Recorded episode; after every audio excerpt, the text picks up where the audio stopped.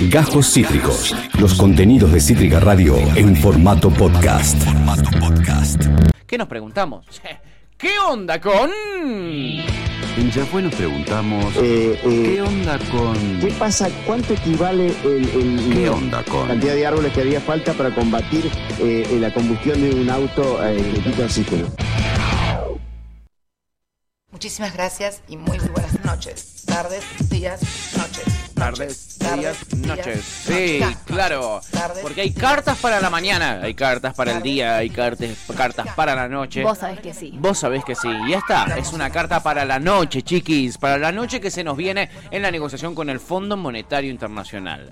Eh, en esta noche que vemos venir cuando, por ejemplo, lo vemos a el señor Mansur, el budita tucumano, eh, este, eh, Provida.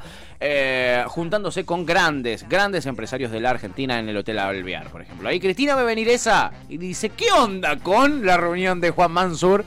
Y ahí ella se escribió su columna, ¿eh? este que es esta carta que sacó, amiga.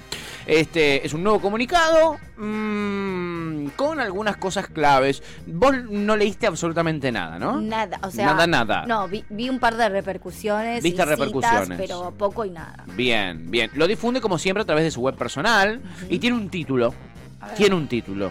Eh, esta temporada se llama De silencios y curiosidades, de leyes y responsabilidades. Me encanta, me encanta. Va a escribir otro libro. Está escribiendo otro libro. Para mí, si recopila, si recopila solo tres cartas, ya tiene un libro porque son 27.000 páginas por carta. Sinceramente, parte 2. Sí. Sinceramente, váyanse todos a la que mierda. nunca. Sí, sí.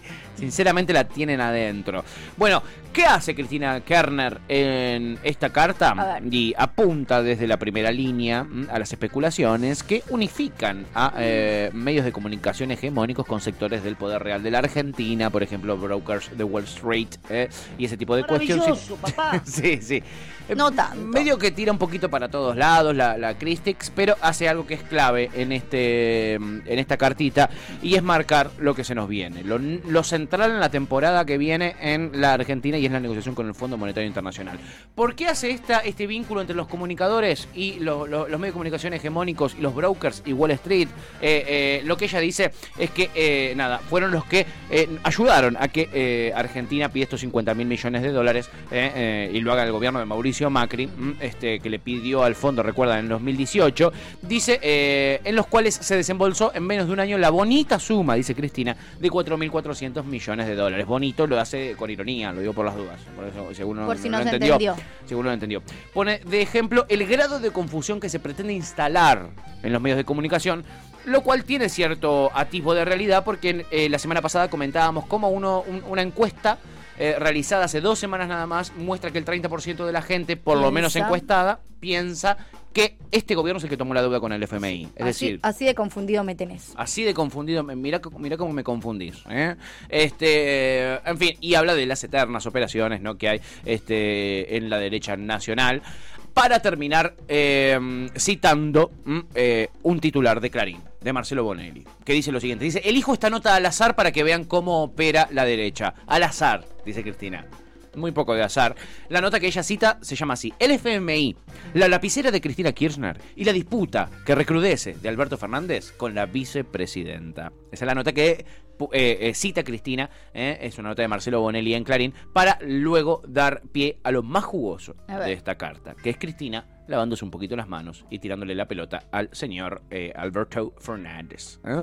Eh, no se detuvo ahí Cristina, ¿eh? remarcó que la curiosa actitud de los voceros de Juntos por el Cambio y declaraciones como no vamos a decir nada del acuerdo con el FMI hasta que Cristina no opine, que es lo que viene diciendo un sector de la población, de la oposición, este dice que lo que demuestran es lo que afirman lo que ella está diciendo, ¿no? Hay preguntas retóricas en, en la carta de Cristina, les cuestionó que no se hagan cargo de nada, luego de haber reiniciado el ciclo trágico de endeudamiento con el FMI eh, que Néstor Kirchner había clausurado en el 2005. Vuelve a decir, somos los grandes pagadores, eh, somos los grandes pagadores de deuda, eh, y en una tienen razón, la verdad. en un Sí. punto tiene razón. Igual hay también que decirlo, más allá de Sí. que ella ahora está saliendo a hacer una carta dando concretamente su opinión, Sí. ya viene de hace unos meses, incluso desde toda esta pelea que ella ha tenido, que después era o no era, digo, Sí. post, post su última carta antes de esta, todas las organizaciones más cristinistas, digamos, que responden a Cristina, han salido con el discurso de la deuda no se paga. Claro. Digo, la Cámpora tiene una canción que dice que la deuda la pague el PRO, de- porque mu- muy, eh, discurso de izquierda. En, en una Todas las organizaciones cristinistas han salido con ese discurso después de la carta anterior. Entonces, ella no ha salido a decir nada. Ahora, Pero se la, Campo- ¿no? La Cámpora tiene una canción que dice la deuda no la pagamos nada y me parece que un poco responde a lo que dice Cristina. Un poco en una sí, amiga. ¿No? Un poco en una sí. Acá eh, el señor Esteban Tevichecho nos tira un dato que es eh, muy, muy necesario de leer. Dice, Alberto le dicen cantar en vido con 20. Vive a una carta de quedar expuesto. Buena igual. No sé si gracioso, pero Ahí tenés. Esto, esto canta la hinchada después de escuchar la a Esteban deuda no la vamos a pagar. La deuda no la vamos a pagar. A lo que Topolino le dice, Esteban, hace falta. Esteban, sí, hace falta. Hace falta, la verdad. Este, ¿y qué dice Cristina con respecto a esta actitud de la oposición? Y dice, por favor, con signos de exclamación, dice Cristina en su carta. La política debe dejar de ser solo un show para la televisión. Eh, Eso es lo que le dice Cristina a los opositores, es lo que les reclama. Eh, y dice, cuando se busca el voto popular en elecciones libres y sin pro- proscripciones, se debe ejercer la responsabilidad de esa representación. Más aún cuando se han ganado las elecciones. Porque acá hay algo importante que hace Cristina en esta carta también y tiene que ver con las elecciones. Admitir la derrota del peronismo unido. Exacto. Lo hace Cristina en la carta. La primera que lo hace. es la primera que Hasta lo acá hace. todos habíamos ganado. Sí, hasta acá parecía que todos habían ganado. Bueno, Cristina en esta carta deja bien en claro que, eh, que ha sido una derrota lo de las últimas elecciones, lo quiere dejar bien en claro y me parece que lo hace eh, con mucha pericia. Yo, yo coincido con eso. La, la sobreexageración de... eh, eh, lo que es una remontada y transformarlo en una victoria, cuando los números reales indican que perdió el espacio por 8 puntos a nivel nacional, puede, puede hacer que uno no corrija los errores que tuvo. Puede hacer que uno se quede en el simplismo de decir remontamos, listo, es casi como ganamos. ¿Entendés? Si hubiera habido más tiempo hasta votar hubiéramos ganado. Eso es contrafáctico. Lo que se sabe es que en resultados concretos a nivel nacional se perdió por 8 puntos. Sí, que no es poco. Eh, que no es poco, y Cristina un poquito lo venía anticipando, más allá de las formas, ¿no? Y, y lo que generó con la última carta que había escrito. Este, eh, y señala, ¿no? Señala a el Congreso, donde ahora el poder ejecutivo en la voz de Alberto Fernández, en, el, la lapicera de Alberto Fernández, va a llevar este proyecto de acuerdo de deuda con el Fondo Monetario Internacional y señala a los legisladores. Eh, les pide que voten con convicción, es decir, que no se alineen al partido, que no sean orgánicos.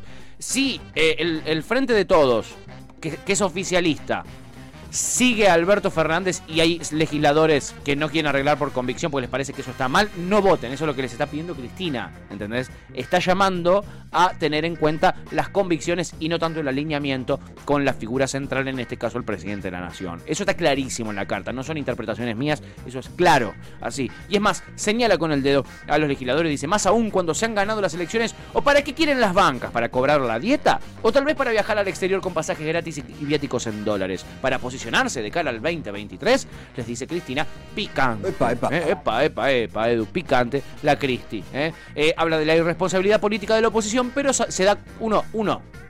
Mm, No hace falta ser muy pillo para darse cuenta que también hay un palito ahí para los propios, ¿no? Me parece. Eh, la historia de nuestro país está plagada, dice, de fuerzas políticas que llegaron al gobierno diciendo una cosa y hicieron exactamente lo contrario una vez que atravesaron la puerta de la Casa Rosada.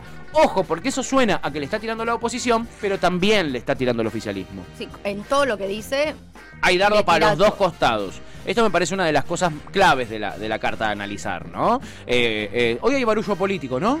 En, hay barullo. Bueno, quédense en todas las tormentas que van a hacer otro tipo de análisis más profundo. Nosotros estamos repasando lo que nos parece lo más destacado. Hasta aquí, eso, ¿no? El dardo a el Congreso. El Congreso va a tener que decidir. No decidan orgánicamente con sus partidos. Decidan por convicciones, legisladores. Eso es lo que le dice Cristina. ¿Qué espacio está dejando ahí de, si no están de acuerdo con el acuerdo, no lo voten? Le está pidiendo a sus legisladores. sí, una cosa muy rara, ¿no? Cristi- eh, Cristina hacía algo que se caracteriza y, y su- y- y sobre todo su organización es ser orgánicos. Exacto. Digo, una, uno de los lemas principales es ser orgánicos, el Orgánicos peronismo- con ella. el peronismo vertical y todo eso. Y ahora llama a la malo. inorganicidad. Sí.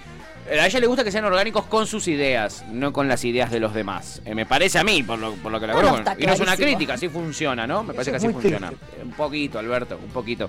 Eh, lo cierto es que Cristina se ve venir que Albert, usted está gira- tirándole un par de guiños de más a eh, el un. Bueno, tampoco me falta el respeto. No me diga bledo. Perdónenme. No, está bien, todo bien, todo tranquilo. Eh, bueno, la segunda mitad del texto, porque es, un texto en partes, chiquis, hay que deglutirlo en partes. la segunda mitad del texto se centra en la responsabilidad legal, política e histórica que va a tener que asumir el Congreso y el Poder Ejecutivo. ¿Quién? Tiene la lapicera. Sí, eh, efectivamente, el, el presidente de la Nación tiene la lapicera, se encargó de dejarlo clarísimo, Cristina, clarísimo, clarísimo, y dijo que esta negociación la lleva adelante él. Por eso marcaba algunas notas como la de Bonelli, ¿no? Que dicen que Cristina tiene la lapicera, que Cristina le copa la parada a Alberto, y ella dice... Eso no lo puede hacer. No, no lo puede hacer, Albert. No lo puede hacer porque la lapicera de verdad la tiene usted.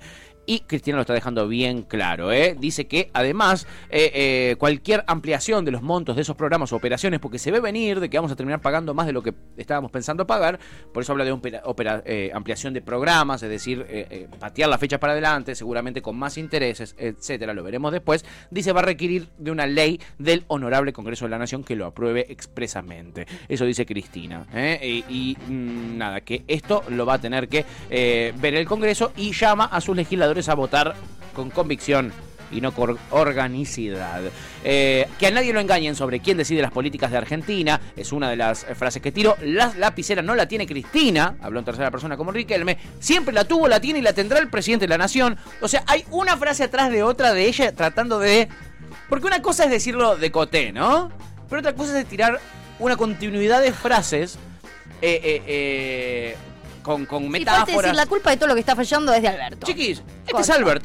Tugo le falta poner a Cristina. Nada quiero más que terminar No, este mandato. Me imagino, Albert, me imagino Y sobre cada todo. carta debes tener. En cada carta menos gana, más ganas de terminar rápido este mandato.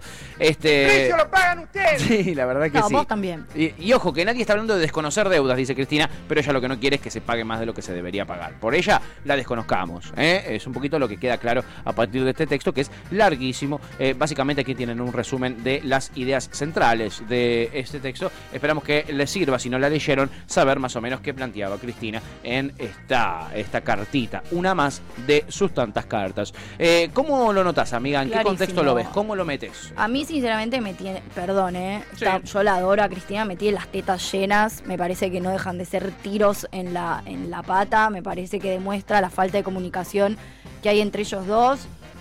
No sé, a mí me parecen una mierda las cartas de Cristina, sinceramente. Me parecen ordenadoras si fuesen para adentro. Me parecen Claro. ordenadoras como, como discurso interno, para que nos juntemos y charlemos en una, en una reunión de base de las organizaciones. Ajá. Esta es la carta de Cristina a las organizaciones, ha- hablemos en función de esto. Ahora, para el afuera a mí me parece que Que no suma. Para nada, para nada, Pa- para nada, para nada. Más allá de que yo claramente estoy de acuerdo con la postura y las posiciones de Bien, Cristina. interesante. Digo, absolutamente. No me parece que sea la forma, no me parece que esté bien seguir debilitando eh, para adentro. Ujú. Yo creo que debilita para adentro. Yo creo que ella trata de mirar un poquitito también eh, su capital político y su y su eh, y cómo va a quedar ella también en los libros de la historia.